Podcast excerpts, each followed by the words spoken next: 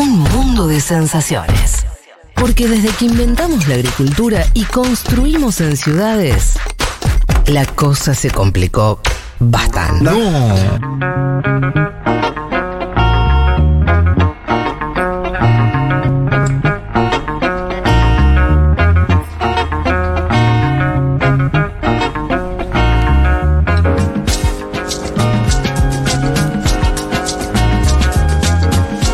Vamos a- al, al- al- al tema, gran tema que teníamos que tratar eh, y habíamos hablado al, inicio del programa, que tiene que ver con la evolución de la guerra en Ucrania.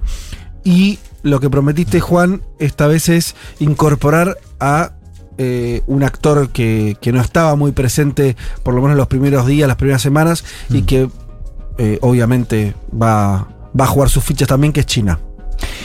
Sí, empecemos por la noticia. Si quieren, la del viernes pasado, reunión, eh, una llamada telefónica entre Xi Jinping y Joe Biden.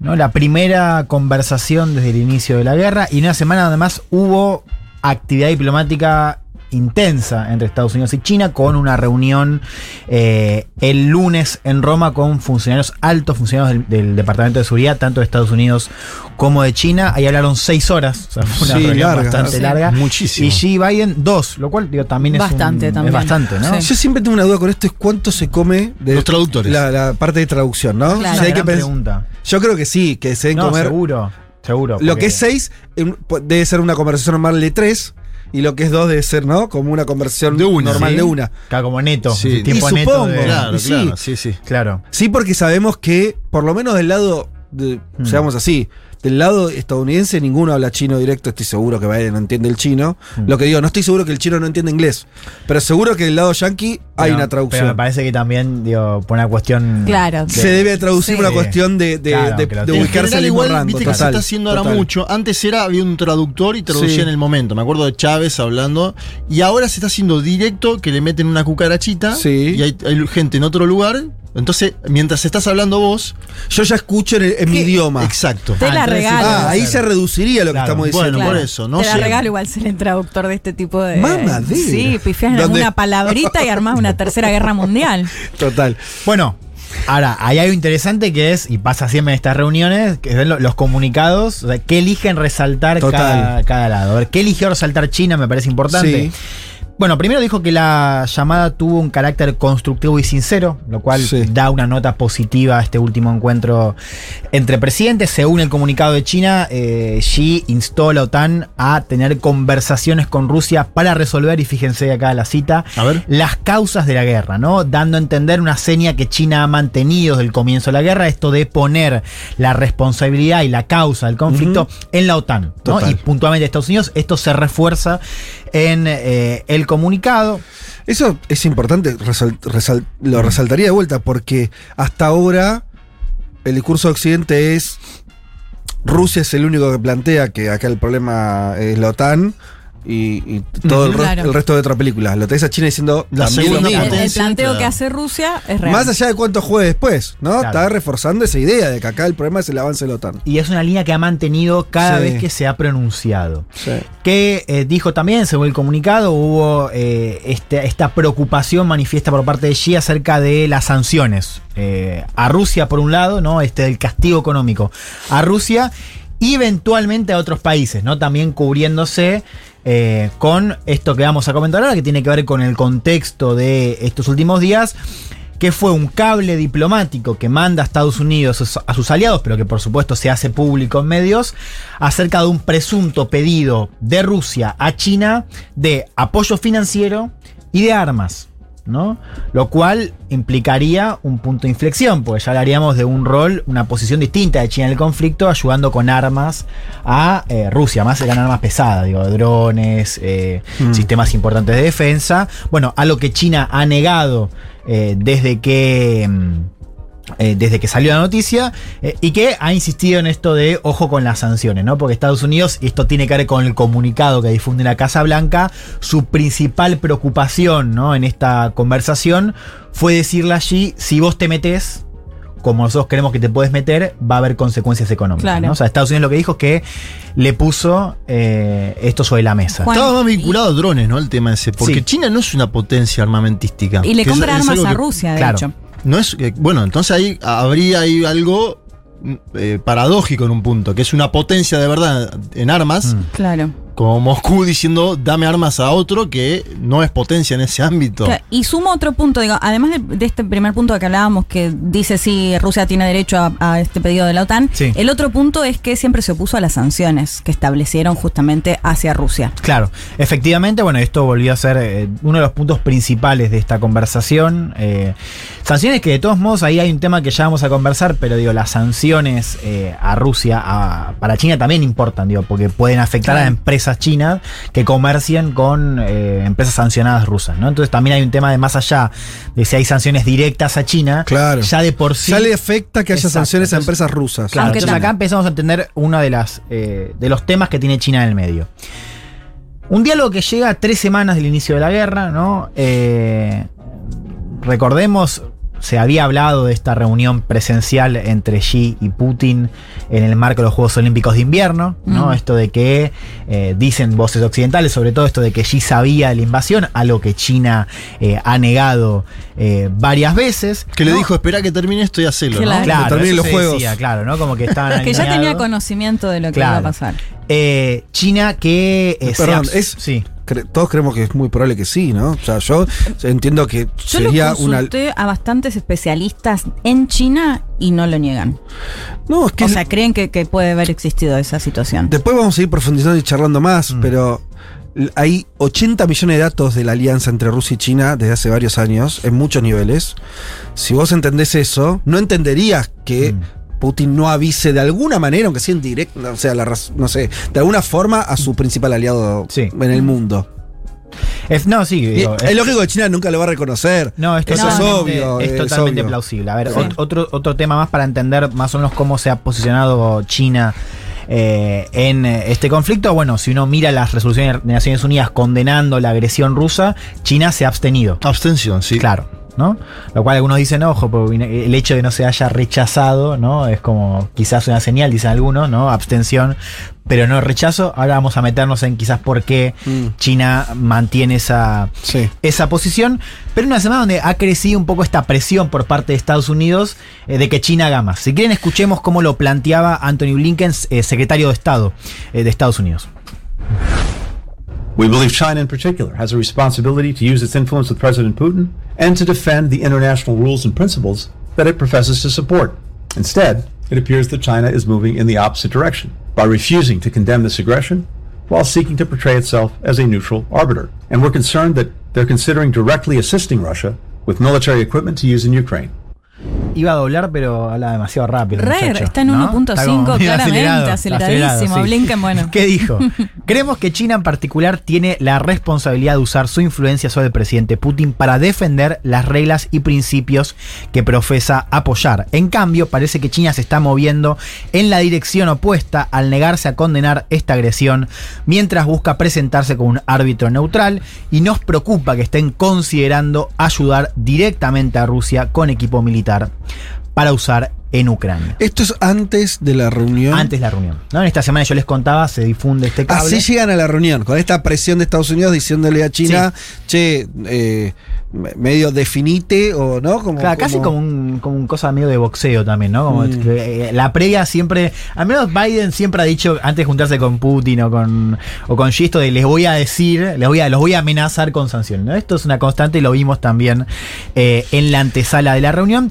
Decíamos, China no ha jugado un rol preponderante por ahora en el conflicto. digamos. Esto no quiere decir que no haya jugado un rol, digamos, o en, en- en, si querés, la geopolítica rusa. Lo que quiero decir es que en los desarrollos de estas últimas tres semanas, el de China no ha sido un rol Pero está más expectante, ¿no? En la palabra. Claro, por eso también era importante rastrear esto que decía Estados Unidos, ¿no? Pues si efectivamente China, bueno, está abierto, ¿no? Pero si efectivamente China eh, brinda un apoyo financiero más concreto, eh, más fuerte y al mismo tiempo manda armas, aunque sean pocas, digo, ya el hecho simbólico de enviar armas y defender a, a Rusia en el conflicto, bueno, eso sí sería un punto de inflexión. Por ahora eso eh, no, no está sucediendo. Hubo algunos gestos en la última semana que para algunos, algunos observadores implica que China quizás tiene, se está manifestando otra postura. A ver, ¿cuáles fueron esos gestos? Ante todo, una editorial del embajador de China en Estados Unidos, publicada en el Washington Post, Mm. donde él dice va a aclarar la, la postura eh, de, de China. Dice que la guerra le hace mal a China. Reafirma esto de que Ucrania es un estado soberano, ¿no? lo cual también es un gesto, porque menciona también a Taiwán. O sea, Claro. Taiwán Sí. no es un estado soberano, pero Ucrania sí lo es. Su mayor carta. Claro. También tenemos el hecho de que la prensa estatal china ha empezado a mostrar imágenes de bombardeos, lo cual antes en la narrativa en China no, no sucedía, o sea, no había imágenes de bombardeos. Y según lo que han dicho fuentes de Estados Unidos, eh, Xi ya habla de guerra, o sea, Xi Jinping habló de guerra en eh, la reunión con Biden, lo cual digo, puede ser un gesto pequeño, pero China no usaba la palabra guerra, en menos en sus declaraciones oficiales. Sí, también es cierto que ya va un mes, ¿no? Y no sé, lo de operación militar especial no se sostiene no más. se sostiene bajo mucho, aunque. Rusia lo sigue, lo sigue, Sí, sí. claro, ¿no? lo sigue diciendo. A ver, no está claro, me parece todavía el, el rol que va a jugar eh, en las próximas semanas China. ¿No? Eh, quiero que escuchemos a Xiao Lijian, que es portavoz del Ministerio de Exteriores eh, chino. Es uno de los famosos, no sé si lo saben, los, los eh, Wolf Warriors, los guerreros, estos diplomáticos que eh, han subido un poquito el tono ¿no? a la hora de. Muy tuitero, ¿no? Sí. Muy tuitero. Eh, escuchemos, yo lo voy a doblar con la ayuda del Para ser honestos, la posición de China es en efecto diferente a la de otros países. La posición de China es clara, justa, objetiva e irreprochable. Cuando se habla de vergüenza son aquellos países que pensaron que podrían dominar el mundo al ganar la Guerra Fría ellos deberían sentirse incómodos. Aquellos países que ignoraron las preocupaciones de otros países y continuaron avanzando en la expansión de la OTAN hacia el este durante cinco rondas. Esos países que lanzaron guerras, pero acusaron a otros países de ser beligerantes. Una acusación, un, discurso subido de tono, como suelen ser los de este portavoz. Metámonos un poco sacamos un poco de la coyuntura, metámonos en algunas eh, puntas para pensar lo que puede ser el rol de China. Para mí es útil diferenciar el momento en el cual agarra- eh, arranca la guerra, en el cual, este, a diferencia del, del momento que estamos hoy, ¿no? Eh, a ver, había un consenso al principio de la guerra de que a China esto no lo perjudicaba y que inclusive podía beneficiarlo, ¿no? Sí. Sobre todo porque, bueno, por un lado apoya esta narrativa del poder declinante de Estados Unidos, ¿no? Claramente me parece que lo, lo que está, lo que vimos sobre todo en Europa apoya o apoyaba esa narrativa en un primer momento. También porque esto implicaba que Estados Unidos dirigía su atención de vuelta a Europa, así que para un para efectos estratégicos a China siempre le, le conviene que claro que Estados Unidos tenga frentes abiertos. Sí. Eh, y también sirve como mensaje para Taiwán, o servía, digo, para pensar el primer momento, un mensaje para Taiwán. Esto de, fíjate que a Ucrania Estados Unidos no lo defiende, ¿no? Así que ojo con quién te juntás porque eh, no creo que te defiendan cuando, porque recordemos, China sigue teniendo como política esto de la reunificación de Taiwán, ¿no? Por medio de la fuerza también. Así que en un primer momento uno podía admitir eh, esa lectura. Yo creo que eso no está tan claro hoy, ¿no? Con tres semanas de una guerra que ha dejado un panorama de sanciones distinto al que uno preveía al principio, ¿no? Han sido sanciones realmente muy fuertes que dañan también inclusive a Europa, ¿no? Y en un contexto de una guerra que se ha extendido y no sabemos cuándo puede terminar. Si bien estamos en semanas donde los ataques eh, aéreos se han intensificado, esto sabemos puede durar mucho más y no sabemos qué va a pasar inclusive con el escenario de post-conflicto, o sea, si va a haber insurgencias eh, y demás. ¿Por qué me parece que es importante esta diferencia de, de contexto? A ver, primero porque la- esta ola de sanciones amenaza a toda la, la- la economía global, ¿no? Y para China, que es una potencia emergente, esto de por sí es un problema, ¿no? O sea, Sí. esto de las sanciones y el decrecimiento, sobre todo para un país, y esto tiene que ver con contexto doméstico, un país que todavía sigue con políticas muy restrictivas a nivel interno, ¿no? En materia eh, de la pandemia, ¿no? O sea, es un país que sigue con esta política de, de cero COVID, ¿no? Lo cual esos efectos económicos y pensando en el contexto macroeconómico global, bueno, el hecho de que la guerra se extienda y que esta presión sobre Rusia escale, ya me parece que es un, un problema. Lo segundo tiene que ver con la imagen internacional de Rusia que ha caído mucho a efectos de las imágenes que estamos viendo en Mm. todo el mundo, ¿no? Eh, con lo cual hace crecer la presión para que aliados como China intervengan de manera más precisa, o sea, que eh, básicamente paren la guerra o, o insten a Rusia para la guerra, o sea, eso a medida que las imágenes de bombardeos a civiles y demás escalan y esto sigue estando en, en el foco de los medios, bueno, la presión sobre China eh, crece. Decíamos también el tema de las sanciones, o sea, que las sanciones afectan a un país que comercia mucho, mucho con Rusia, porque las empresas chinas eh, se exponen a sanciones por parte de eh, Occidente. La gran pregunta es si esto va a cambiar la relación de China con Occidente o no. ¿no? Mm. Yo creo que ahí es interesante. Hoy le- leía esta semana una, una cita que decía que, eh, de Gideon Ragman, del Financial Times, decía que Rusia y China comparten eh, esta eh, ad- adversión hacia el poder eh, militar estadounidense, el poder, el poder, estadounidense en general. ¿no? Sí. Eh, pero dif- difieren en que Rusia plantea un enfrentamiento a corto plazo, mientras China lo hace a largo plazo. ¿no? O sea, Rusia tampoco tiene mucho recurso para plantear una- un enfrentamiento a largo plazo. O sea, es una cuestión, inclusive, más de, del legado Putin, ¿no? Este enfrentamiento más fuerte con Occidente. China no. O sea, China.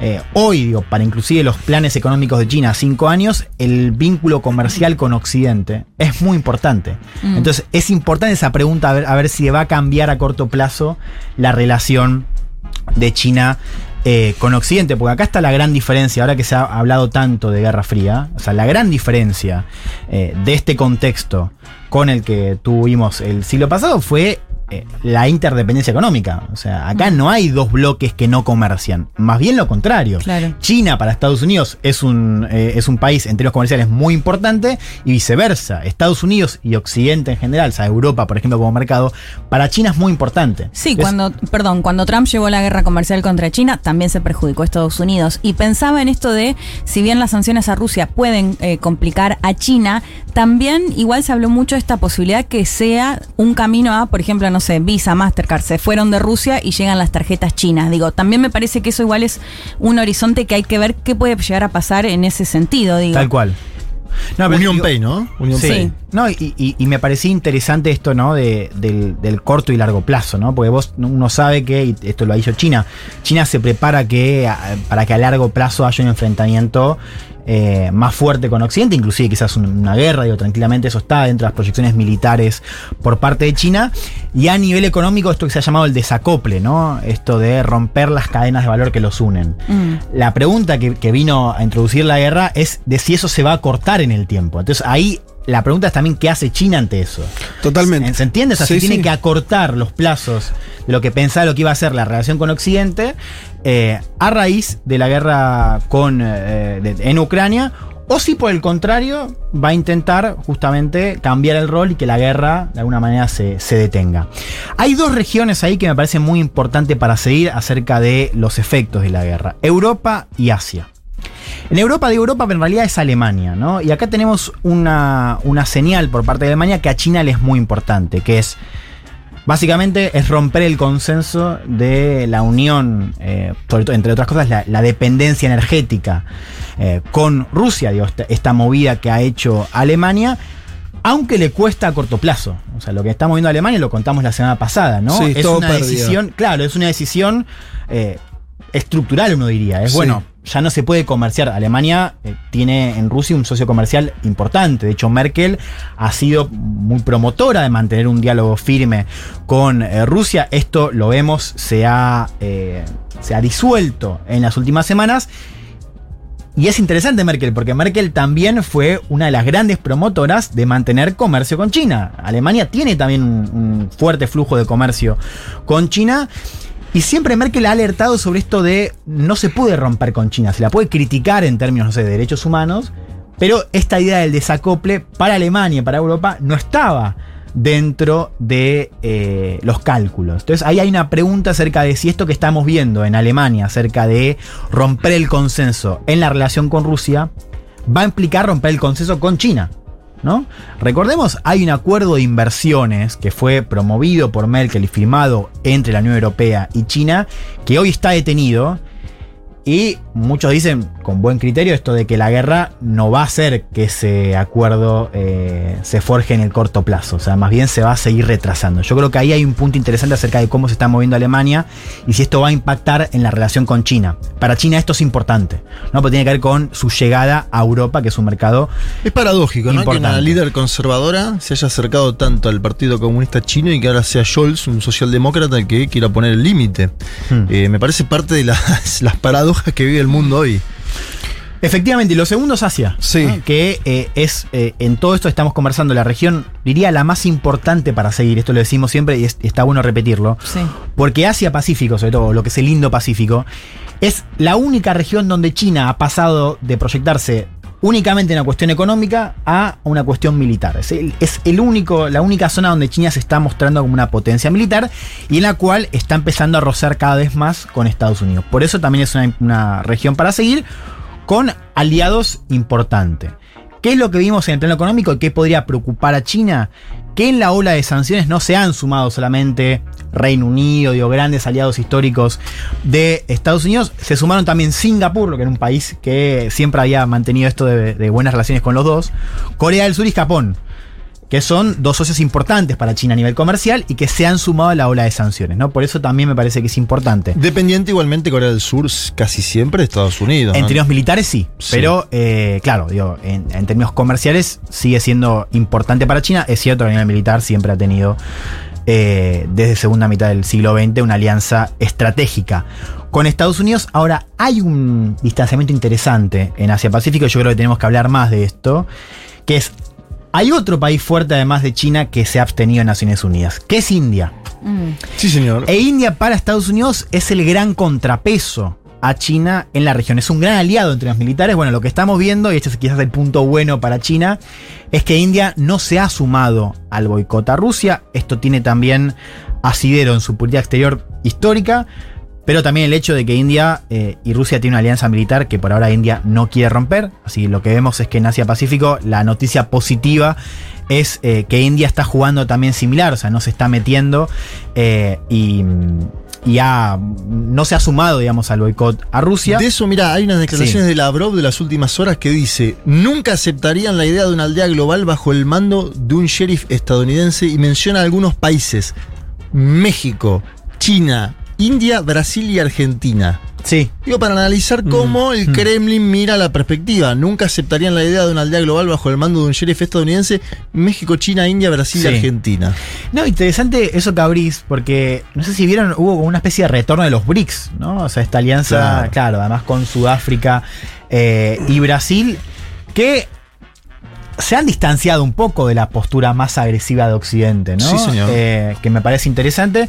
Y, y sumo lo que decía Leti, que me parece muy importante, que quizás a corto plazo eh, uno mira que el, el impacto de las sanciones de Estados Unidos refuerza, si querés, eh, la dependencia del dólar. O sea, a corto plazo uno ve esto, ¿no? o sea, decís, wow, esto afecta, o sea, Estados Unidos quiere eh, Sí. sancionar a Rusia y esto afecta a todo el mundo, porque claro, las empresas ya no pueden comerciar porque están expuestas a sanciones. Ahora, a mediano y largo plazo, hay un tema que me parece que es muy importante para China, que es esto de que los países vean con pa- países quizás con vínculo tenso con Occidente cada vez más, pienso en Arabia Saudita, ¿no? Que vean eh, el impacto de las sanciones y decidan aflojar sus reservas en dólares, o sea, ser menos dependientes en dólares y virar hacia el yuan. Una noticia clave la semana pasada fue que eh, Arabia Saudita y China están explorando empezar a hacer comercio de petróleo en yuanes, lo Claro. cual sería eh, un, un cambio. Te paro acá y Sí. te. A ver, tengo una paradoja con la columna que, que- que desarrollaste. Que es. Empezaste diciendo que el inicio de la guerra parecía encontrar como. Eh, o sea, que a medida que avanza la guerra. la posición de China parece como un poco más dudosa, eh, Rusia con todos los problemas que está teniendo y demás. En el desarrollo de tu columna yo me quedo con algunos, algunos lineamientos más estructurales que vos me decís y, y a mí la película se me da vuelta. Vos decís, bueno, pará, al final del, al final del día vos tenés Rusia y China, alianza. Vos Sí. tenés a los chinos diciendo, che, mirá, Estados Unidos, eh, vos presioname, pero yo no voy a hablar mal de Rusia, no me sumo a las sanciones, no me quieras poner sanciones a mí. Dejo la puerta incluso abierta a, a- No me cierro a tener cooperación militar, incluso en este contexto. No la hago ahora, pero no me vengas a mí a patotear. Eh, sumaste lo de India eh, como, como una potencia recontra eh, emergente con una fuerza impresionante. eh, también mucho más cercana a ese club. No se suma a las sanciones. Al final las sanciones son de Estados Unidos y de Europa Occidental, básicamente. No, pero bueno, tenés a, Corea del Sur, Singapur. Bueno, está bien, está bien, pero digo, en términos sí. globales, los que están jugando fuerte siguen siendo esos. Yo veo eso y veo, y, y los, y los tanquecitos avanzando. Está bien, está más lento, la resistencia, lo que quieras, pero no estamos viendo. eh, podés incluso hablar de una, una guerra que se va extendiendo.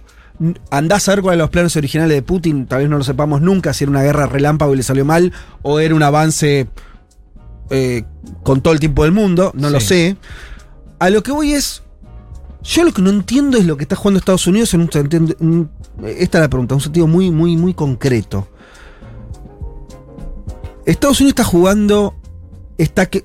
eh, está jugando muy fuerte, eso es obvio. Está jugando fuerte en términos de sanciones. Vimos la expulsión de Rusia casi del- de, de la globalización capitalista. Sí. Jugando con Europa muy fuerte, los recontra presionó y, y- y- y Europa jugando, tirando armas en Ucrania. O sea, están jugando fuerte. No entiendo a dónde va eso. Yo no entiendo. Digo, ¿A dónde va la política de Estados Unidos? Claro, digo, la, la idea cuál es? Eh, lo- es llevar a que a empantanar militarmente a Rusia y que entonces los rusos tengan que poner esa idea que un poco la te acordás cuando trajiste el audio de Hillary que es vamos a hacer lo mismo que le Sí. hicimos en Afganistán es que tengan una, una guerra de desgaste 10 años y los hundamos económicamente ponele aislarlo a Rusia Mm. Ponele. Yo estoy. no, pero no entiendo la jugada. O sea, vos ves el tablero y decís, ¿a Estados Unidos le conviene acercar todavía más a China y a Rusia, eventualmente a India y a todos los, los factores económicos eh, que están más fuertes hoy y, y unirlos? Y Estados Unidos se va a quedar con, con- con un poder mucho más fragmentado a nivel global al final, incluso con la chance de que el dólar se como moneda de intercambio. Digo, un montón de riesgos parece estar tomando Estados Unidos. Lo que vos decías, abrirse un frente reconta grueso en Europa, teniendo el frente de Asia-Pacífico y China. No termino de entender cuál es la lógica de esta política de jugar tan fuerte cuando al mismo tiempo no, no- no juega militarmente. Eso me parece descartado. Bueno, sí, Digo, hay, hay varias aristas, ¿no? Digo, hay que también separar esto de que decíamos de Hillary, ¿no? Esta estrategia de insurgencias que también vamos a ver qué pasa, ¿no? Digo, está muy abierto lo que pase en, eh, en el terreno. Sí hay una decisión que, bueno, ya implica profundizar, que es aislar todavía más eh, a Rusia. Digo, profundizar porque Pero eso sabemos que no, o sea, no hay chance que ocurra eso. China no va a dejar, o sea, sería suicida de China soltar a Rusia, para decirlo fácil. No va a pasar eso, no hay ningún elemento para que, oh, que, que pase eso. Hasta te diría, es demasiado poco para China hacerse hasta cargo de la economía rusa. No tiene ningún problema. No, pero puedes hacerlo, puedes hacer que esa alianza para China tenga más costos. Y yo- por eso diferencia esto de corto a largo Mm. plazo. A corto plazo. Mm. No, para largo plazo es, es otra, es otra discusión. A corto plazo, y es un poco lo que decía, o sea, eh, a medida que pase la guerra, uno podría plantear que los costos para China se elevan. Después podemos decir si a China eso en- en- le da positivo o negativo, digamos, en torno a lo que gana. Pero hay una estrategia de que a China se, eh, se le eleven los costos. ¿En qué? Ahora- ¿En base a la no condena? ¿O en base a eh, que les mande armas? ¿no? A nivel económico también. A nivel económico también. No puede ganar China, esto que decía Leti, por Sí. ejemplo, el mercado que se abre en Moscú a partir de la, la huida de las empresas occidentales. Es que el. ¿China no tienen para ganar ahí? Es que el mercado de Rusia no es muy grande, no es muy importante para China. La alianza eh, con Rusia tiene otro tipo, o sea, por ejemplo, en términos de energía, ¿no? O sea, hay otro Sí. tipo de, de beneficios. No tanto en términos de mercado. O sea, para. China, y esto es un poco lo que quería plantear. O sea, Sí. Occidente a corto plazo sigue siendo muy importante. Claro. De Ahí esa pregunta, ¿no? O sea, esto de si esto cambia. Pues ya sabemos que el, Rusi- que el, el vínculo entre Occidente y Rusia ya cambió. Sí. La pregunta es, ¿esta guerra cambia a corto plazo el vínculo entre Occidente y China?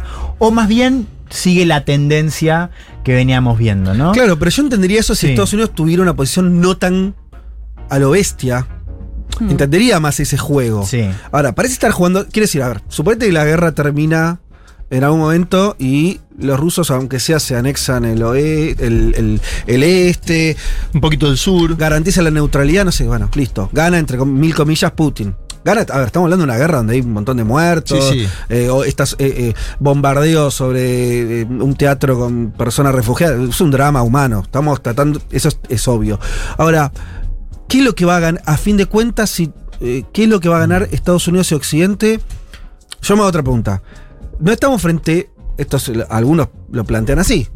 A mí me faltan elementos para jugarme con una opinión, pero hay un planteo que no me suena más o menos serio, que es, ¿Estados Unidos no está sacrificando a Europa en pos de jugarla muy fuerte? Porque al final, Europa de esta, yo ahí sí no estoy viendo para nada cómo sale bien.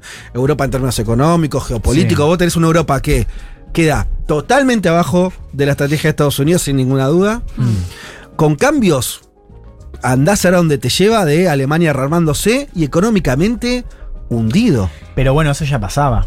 Es el tema. Claro. Claro, sí, Ah, pero Te acelera algo. acelera eso. Claro, pero ahora hay voces que, que creo que también son sensatas en plantear que justamente esto refuerza la alianza entre, entre Europa y Estados Unidos. Sí. Eh, Entre otras Claro. cosas, la OTAN. O sea, yo creo que en Yo términos que militares, Sí. o sea, eh, es un poco lo que lo comentabas la semana pasada. O sea, eh, Pero el que pone el cuerpo es Europa. El Mm. sacrificado es Europa. sí. La sociedad europea y el destino económico de Europa que parece ser todavía más chiquito, porque la, la lógica de Merkel era, digo, che, mirá, yo me- me- en un mundo multipolar, yo me, me- uno, la traigo a Rusia, hago negocios con China. Bueno, Acá, eh, hay una narrativa se rompe. Que, que Estados Unidos ha planteado tanto con Trump como con Biden eh, respecto a China y que tiene mucho que ver con el planteo que hace Europa, que es esto de la disputa de valores. ¿no? O sea, nosotros ve- venimos esto de... mamita. Claro, ¿no? Si se viene esa, ¿no? Digo, Eh, vos, vos te das cuenta de lo que de estamos hecho, hablando, ¿no? Pero- quiero sí. sumar un Si es punto. una disputa, perdón, digo, Sí. lo, que, lo que dijiste es lo que dicen las voces más importantes de Estados Unidos. Acá es una cuestión de valores. Eso te lleva a la eso- guerra. Eso, lo vemos. Bueno. Claro, el tema es. ¿Por qué esto? ¿no? Eh, cuando. ¿Por qué Estados Unidos le, le hablaba mucho a Europa? Es decir, vos estás comerciando con el diablo. digamos, vos estás metiendo. eh, pensémoslo un poco. digo, cuando, eh, cuando se hablaba del comercio entre China y Europa, que ha crecido mucho en los últimos años. Cuando Estados Unidos se dio cuenta de lo que implicaba eso en términos de cómo penetraba China en Europa, también a nivel geopolítico, decía: no, no, vos no te puedes encamar con estos tipos. digamos, Sí. Te estás encamando con el mal. Sí. Entonces, yo lo que es lo que veo que esa narrativa para muchos países de pronto está haciendo sentido. Sí. Para Asia Pacífico no. Lo cual eso también es importante en términos militares digo, y, y ver todo el armado de China ahí. Pero en Europa veo que esa narrativa de los valores, a juzgar por lo que ha sido la respuesta Sí, para la ultraderecha de de Alemania, Europa. de, Francia y demás, es que de a poco hace un poco más de sentido. Pero no lo ves en un sentido que le hace mucho sentido, sobre todo a la ultraderecha de, ese- de esos países. No sé, la socialdemocracia está muy jugada, Fede. Es que están ¿eh? jugados, pero eso es otra cosa. Ah, Vos tenés Porque que ver. Pedro Sánchez yendo a Estonia. Pero veamos, sí, pero vos tenés que ver la historia. Sí. En Europa, el discurso que está diciendo Juan, valores, Sí. los buenos y los malos, eso no le juega, la- no es a favor de la socialdemocracia ni la izquierda, es siempre en favor de los sectores más alineados a la ultraderecha y Sí, a, sí, a las seguro. experiencias. Sí, sí, no quiero sí. poner la etiqueta porque entonces, ah, estás Y por hablando- algo están creciendo también. esas Pero chicos, pero eso es, eso es muy, eso es muy relevante. Sumo un punto, quizás es una teoría de rap, pero la tiro para que reflexionemos un poco. Vamos, vamos. Hoy leía los newsletters de medios estadounidenses y casi todos hablaban de China, bueno, por la reunión del viernes Sí. claramente demás. Mm. Pero eh, incluso planteaban, Taiwán es el próximo. Y acá me pregunto esto, ¿no? En, en este planteo que vos hacías, Fede, de mm, en cuánto se puede llegar a beneficiar Estados Unidos con respecto a China en todo este contexto. Y una de las cosas que planteaba es, bueno, que lo dijo Juan hoy también, la diferencia entre Ucrania y Taiwán es que Taiwán no lo reconoce, lo reconocen muy pocos países en el mundo, a diferencia de, de Ucrania. Sí. Y pienso yo, ¿no existe esa posibilidad desde Estados Unidos incluso avanzar, por ejemplo, en buscar que más países reconozcan a Taiwán o generar una especie, digamos, de, de conflicto ahí? De hecho, eh, bueno, en, en alguna de las notas lo planteaban, ¿no? Como la posibilidad de que, por ejemplo, si China invade Taiwán o ataca a Taiwán directamente, también Claro. que quede aislada ante esa situación. Digo, como una Pero como- situación... sí, sí pasa que son, para mí son análisis como muy. eh, ¿Vas a aislar a China? ¿Te entiendes lo que está diciendo? O Muy difícil, sí. Empieza a ser como una. Un, toda una, un- una cantidad de, de palabras. Sí. ¿Entendés? Ideológicas. Y no se pueden jugar Que- tantas batallas en simultáneo. Eso Y Estados Unidos lo sabe. raro. Pero No se yo creo puede. que vos salís algo, Leti, ahí interesante. A ver, yo a, a corto plazo no veo que cambie la posición diplomática de Estados Unidos, que se resuelve muy en esto de la ambigüedad estratégica. Sí. O sea, amigo que te juego, te mando armas. Pero yo sigo manteniendo esta política de una sola China porque si no, no puedo comerciar con China. Claro. Entonces, Claro. Esto sigue pasando. Ahora, lo de Taiwán es, es, por supuesto, un gran tema. Yo creo que, Dios, salgo por una tangente, que es. Yo creo que lo que estamos viendo acá, no sé si les parece a ustedes, eh, y me parece que esto un poco lo planteaba de, de lo, lo, lo que nos produce esta guerra, al margen de la europea, al margen de todo eso, es también como esto de decir, che, no está tan lejos una guerra entre Estados Unidos y China en Taiwán. Y me parece que eso también cala un poco en esto de, ah, loco, o sea, si Rusia puede Sí, invadir porque Ucrania. sobre todo lo empezás a ver esto en la, en la narrativa periodística y eso es lo que al menos a mí Sí. me, me enciende una alarma porque es un poco lo que vimos ya con antes Claro, con entonces Ucrania. antes uno leía eso y decía, ah, bueno, o sea, la verdad que una guerra, digo, ni, ni a Sí. China ni a Estados Unidos le conviene hoy una guerra. Eso es verdad, esto sigue pasando. Vuelvo. Ni a China ni a Estados Unidos le conviene esta guerra en Ucrania, en términos, digo, a corto plazo. Sí. No, por más que a China, a corto plazo a nadie le conviene. Sí. Ahora, pasó igual. Digo, este, este es el Es orden que yo no sé si- internacional. Hoy sí. te lleva a eso. O sea, estas cosas pasan. Entonces vos decís, bueno, no, Taiwán, no, pues. eh, y a 2030, 2040, que claro, no está tan lejos. Pues digo, uno lee las declaraciones y, y sobre todo las, las cuestiones más de, de planes estratégicos, y acá se está descontando un conflicto para 2040. No importa en esa cuestión de PRODE. Sí. Pero digo, acá los dos, tanto China o Estados Unidos, se están preparando, están Mm. visualizando, están proyectando un conflicto armado que tiene una hipótesis muy fuerte en Taiwán, pero podría ser por un accidente en el mar del sur chino, que digamos, es esa Sí. zona, pero no es específicamente Taiwán de acá a 20 años. Entonces, eso te reordena también el mapa de, de vínculo. Entonces, eso que antes uno plantea y decía, no, es un poco tirar los pelos, más como no, esa voz es real política, o no, no entendés nada. Bueno, digo, tanto en Estados Unidos como China, gente que piensa sus políticas, lo están viendo. Y creo que esta guerra en el imaginario, no sé si popular, pero digo, más extendido, hay una cosa de, bueno, sí, no es que creamos que esto no se podía ir a la mierda, pero teníamos cierta fe de que había cosas que no pasaban. Bueno, por ejemplo, la guerra. Sí. Claro. Yo, ahí metería que es un escenario eh, que empieza a ser lógico. Por esto que para mí me parece que es, está en la, la piedra de todo esto, que es una política exterior de Estados Unidos que parece realmente querer desconocer lo que nos parecía una obviedad, que es que China iba a pasar a, ocupar un lugar importante económico en el mundo, Rusia, India y Estados Unidos iba a tener que sentarse en una mesa a charlar un poquito. Ahora, vos decís que Estados Unidos dice, patea la mesa y dice, nada, yo ni pedo. Sí. Bueno, ah, ok, pero entonces estamos en un... El problema es que Estados Unidos no está queriendo aceptar algo más o menos lógico que es un mundo donde vos tenés que discutir algunas cosas. La reunión con los chinos también parece indicar lo mismo. Vos, lo- Estados Unidos sale de esa reunión diciendo, la verdad que China está haciendo las cosas mal. ¿No? Como... Sí. Es un poco preocupante. Es interesante porque eso que decís tiene mucho que ver también con el planteo acerca del rol de la expansión de la OTAN. en esto. Pues es un poco lo que conversamos. Pensemos, vos lo, lo conocías esa, ese reconto. Sí, ¿no? de cómo fue avanzando la OTAN Claro, sobre ¿no? Europa O sea, del Este. Volvamos a esto para entender eh, en, en- en los momentos, ¿no? Este momento unipolar y momento multipolar. Porque en los 90, en la expansión al este, era un contexto donde Estados Unidos estaba No discutía ah, con nadie. borracho de poder. Claro, obvio. Entonces, bueno, o sea, era como, che, sí, nos expandimos a la OTAN, digo, vamos a promover la democracia y libertad por todo el mundo, que venga Europa del Este, poco comunismo, fiesta, fiesta Sí. total, sin alertar a voces que decían, ojo, porque vos te vas a poner a Rusia de culo, claro, Rusia en ese momento estaba caída, vos lo explicaste bien, te vas a poner a Rusia de culo y hasta voces que te decían, ojo, pues te pueden o sea, armar Rusia y China, ¿no? Como algunas voces de realismo también se dicen hoy. o sea, ojo que esa, esa, esa política también trajo como consecuencia. Entonces, Hoy estamos en ese lugar. hagamos fast forward, digamos, Sí. a lo que estamos hoy. ¿Y, y, y por qué digo esto del contexto unipolar? Porque hoy digo, Rusia reacciona, ¿no? O sea, reacciona con otra, o sea, una Rusia mucho más parada, con más recursos económicos, con una China también más fuerte que lo banca atrás, ¿no? O sea, una Rusia más fuerte que dice, bueno, ¿sabes qué?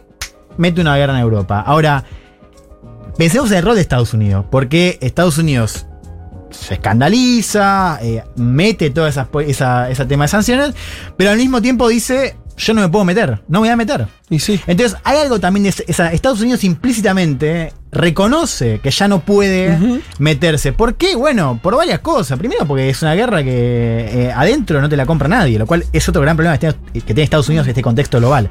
Para Estados Unidos, el, el contexto interno, doméstico, es cada vez más condicionante. Estados Unidos ya no puede lanzar otro Afganistán, digamos. Por varias cosas, entre otras, porque le coste una presidencia. Pues se ponen a todo de culo. Y en segundo lugar, y esto tiene que ver con el punto que estoy haciendo, porque Estados Unidos cuando piensa en temas militares, ¿qué dice? No, Europa, Medio Oriente, a la mierda. Hay que ir con China. Por eso hablamos de India, por eso hablamos de esa estrategia en Asia-Pacífico. Entonces, es paradójico, porque Estados Unidos implícitamente reconoce que ya no tiene ese poder. Y lo reconoce como lo reconocemos todos, digo, para algo se le animan, ¿no? Pero al mismo tiempo, no puede hacer algo que para muchos es bien natural en ese contexto, que es si ya no tenés todo el poder, si es un contexto multipolar, ¿qué haces? Oh, te sentás a conversar, es che, loco. Eh, ¿Es mi patio trasero? ¿Vos no querías misiles en Cuba en 60? No me metas, la OTAN. Bueno, Y pero entonces la pregunta es. ¿por qué no puede hacer eso? Por eso, para la pregunta es ¿por qué no puede hacer eso? Porque evidentemente no está queriendo hacer eso, no Claro. está pudiendo. Hay una, no sé cuál es la Bueno, respuesta. eh, supongo que nadie, o sea, la superpotencia no, o sea, no les gusta compartir poder, digamos. Claro, pero hay una cosa Es de un esa. declive poco decoroso. Es un declive Es un complicado. muy poco decoroso y además lo empuja, eh, en este caso, eh, a, a- a Vladimir Putin con las sanciones a China. Por eso yo digo ahí, esta declaración de Sergei Lavrov hoy, mencionando México, China, Brasil y Argentina como multipolares y diciendo no aceptarían nunca la idea de una aldea global bajo el mando de un sheriff Claro. estadounidense. La palabra sheriff estadounidense está bien utilizada por Lavrov. No, es tal cual. Diciendo nosotros construimos los BRICS, incluso los podríamos ampliar en caso de que salga esto más o menos como lo esperábamos, de acá en adelante. Sí. Está nombrando a México y a la Argentina, que no están en los BRICS. Eh, hay una definición Es que, geopolítica de claro, Lavrov ahí. Sí, sí. Eh, apartando a los Estados Unidos de América, apartando a la Unión Europea, apartando a Corea del Sur, que nunca lo tuvieron, me parece, dentro de sus planes en términos de juegan con nosotros en Claro. términos políticos. Hay un nuevo diseño del mundo. Claro, eh, el tema que no sabemos por qué Estados Unidos eh, se resiste o no encuentra por ahora esa manera de. Porque digamos esto, tampoco Estados Unidos se, se transformó en, en- en un jugador de cuarta. No, es el primero. Pero yo creo que apostó a acostarse en la OTAN y Sí, en sí, Europa. Pero yo como de acuerdo quieras. con Juan. Sí, no, no, pero ahí hay algo que no, yo no, no- no veo esa. Eh, Lo que porque decís por qué? recostarse en la- en Europa, ¿qué significa? Es nada eso con los jugadores que ¿Vos estamos. decís por qué? ¿Por qué Yo no te está? respondo de otra, de otra Sí. manera. Lo vine haciendo hace 20 años. Claro. el seguidismo europeo no es actual. no, pero no, ahí no estoy de la acuerdo. ceguera, digo- digo pero- la ceguera de Estados Sí. Unidos, esta ceguera que estamos viendo es, che, eh, o sea, vos te estás comportando como si, como si estuvieras en los 90 con un Mm. contexto que sabés que además es otro, porque no estás dispuesto a hacer lo mismo que antes. Más o menos. Yo, Yo yo ahí- ahí, la- la- durante los años de Obama, por ejemplo, hubo una situación de, de eh, obviamente con tensión, pero eh, ensayar una especie de convivencia con una China que ya era muy potente. No tenías la beligerancia de Trump que vino después, la guerra comercial, venías con un planteo de, bueno, vamos viendo cómo nos acomodamos a esto. Mm. Eh, y, eh, y tampoco tenías un- un- un- una cosa antirrusa tan desbocada como en los últimos años. Yo veo ahí una, un en el cambio Partido los Demócrata sí. No, sí, sí, no pero en términos de política no. pública, bueno, digo, bueno, está bien, pero no tenías el. de hecho, en los años de Obama, el escenario de hoy era irreal. El que planteaba que ibas a terminar así, te decían no. Sí, el tampoco, medio pasó Trump. tampoco en el medio pasó Trump y en el medio también la invasión existió, porque después hablamos de Angela Merkel y cómo se comunicaba con Mm. China o con el propio Vladimir Putin. Bueno, es con el diario del lunes, no sabemos qué hubiera hecho la señora No, Merkel no. ahora. Yo lo que estoy, totalmente, lo que estoy diciendo es que veo, un- por lo menos si querés, una aceleración de, de la dinámica. Sí. Y, eh, y lo otro que, insisto con esto, que yo no lo veo tan puesto así, pero para mí es, es obvio que es Estados Unidos sacrificando a Europa. Porque de vuelta. Pero vos por qué decís sacrificando y no, Bueno. abrazando. Porque No, yo veo, no, no. yo veo Bueno. ante la crisis. Porque es muy simple, te lo respondo en un segundo. Sí. Alemania, le- o sea, Alemania la forzaron, entre comillas, a renunciar a lo que era la lógica de su, de su salida Le económica con el gas ¿son ellos ruso. o nosotros? Con el gas ruso. Sí. Bueno, Alemania, la no, no sé cómo va a salir económicamente esto, Ah, pero no al sale interno, bien. decís vos, No claro. sale bien. Bueno, al interno va a pagar costos, sí. Pero muchos. Muchos. Y, y te insisto con otra cosa, el discurso de valores que decía Juan, de decir, acá hay, eh, eh, Putin es Hitler, los chinos no sé qué, te lleva a una a eso en Alemania. una en- en, Europa. bélica, sí. No, pero en Europa te lleva lógicamente y casi matemáticamente para mí a que se refuercen los discursos nacionalistas Sí. en Europa. El nacionalismo europeo no tiene nada que ver con los nacionalismos populares latinoamericanos, son nacionalismos de ultraderecha. Siempre, siempre, siempre, siempre, siempre. Bueno, chicos, ¿a dónde va eso? Entonces, yo, eh, ¿entendés? ¿Dónde, dónde, fíjate hoy que todos los, los partidos socialdemócratas e izquierda están en dificultades para tener una posición que sea más o menos lógica. Lo de a Sánchez bancando el envío de armas. Mm. Con la bandera de Ucrania, Bueno, eso, eso no está, eso termina mal. Eso termina en Vox. No termina, ¿entendés? Entonces, en ese, en ese sentido de un sacrificio. Ajá. ¿Me entendés? De espacio de, de- de una Europa que era otra cosa. Es que la verdad es que tampoco tenías muchas otras eh, posibilidades, porque digo, tu res- Bueno, después de la neutralidad a, a- a Ucrania y todo esto, no sé si. No, existía. no, o por desde ya, me refiero a eh, una vez que esto sucede, de- Ah, ya bueno. discutimos muchos de la causa, Sí. pero una vez que sucede, eh, ahí tenés que, que decir, ¿qué haces? Bueno, descartás la carta militar, que fue lo primero que vimos, Mm. y haces la, la carta económica. Para la carta económica tenga impacto, necesitas meter a Europa y necesitas meterlo con este discurso. O sea, Sí. para justificar que los eh, taxpayers alemanes eh, gasten más, no tengan gas, y bueno, claramente tenés Dale que... un insumo ideológico. No, y sí, Mm. digo, es, tiene Bueno, que ver con, con- claro. con- Vos decís, a, a mediano plazo o a corto o medio plazo, se refuerzan las posiciones de ultraderecha en Europa.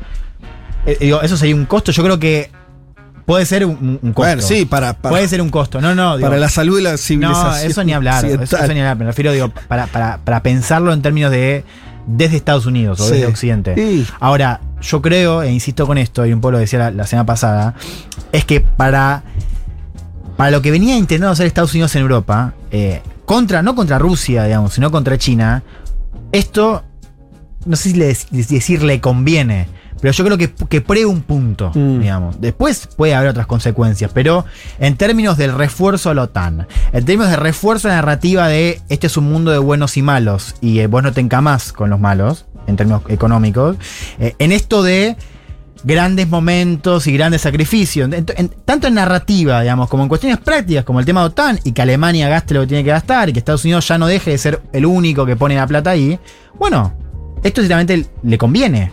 Hasta te diría que, le refuerza algunos puntos. Yo el problema lo veo en Asia, no en Europa, casualmente. Ahora, hay un tema que tiene que ver con esto, que es la cuestión del peso económico, ¿no? O sea, eh, eh, Europa cada vez, cada vez con menos peso. Sí. Y eso, la verdad es que es una, es, una tendencia que se acelera, porque. Europa ya hace tiempo Sí. que es irrelevante. eh, salvo en cuestiones climáticas, digo, lo menciono para. para salvo en cuestiones climáticas, ahí está, que eh, Unión Europea tiene una voz un poquito más fuerte, ¿no? Que está haciendo algo. Salvo, y, y, bueno, digo Europa, en realidad los dos más importantes son Estados Unidos y China. Pero ahí ya, ya está, estaba. Estados Unidos no cuenta con Europa. Estados Unidos cuenta con tipos como India, tipo, digo, en, en virtud de esa estrategia en, en Asia-Pacífico. O sea, sí cuenta con Europa de- dentro de la alianza, pero no cuenta con que Europa sea un poder económico, un poder relevante. Porque ya no lo es. Bueno, qué complejo todo. ¿Alguien quiere decir algo más, Leti? Que está, estuviste callada. Tira una. Nos vamos con tu, tu opinión. No, yo ya dije, para mí mirar Taiwán, ¿qué puede pasar ahí? Para mí esa es la Tutum, próxima tutum. discusión. tutum, ¿Cuándo?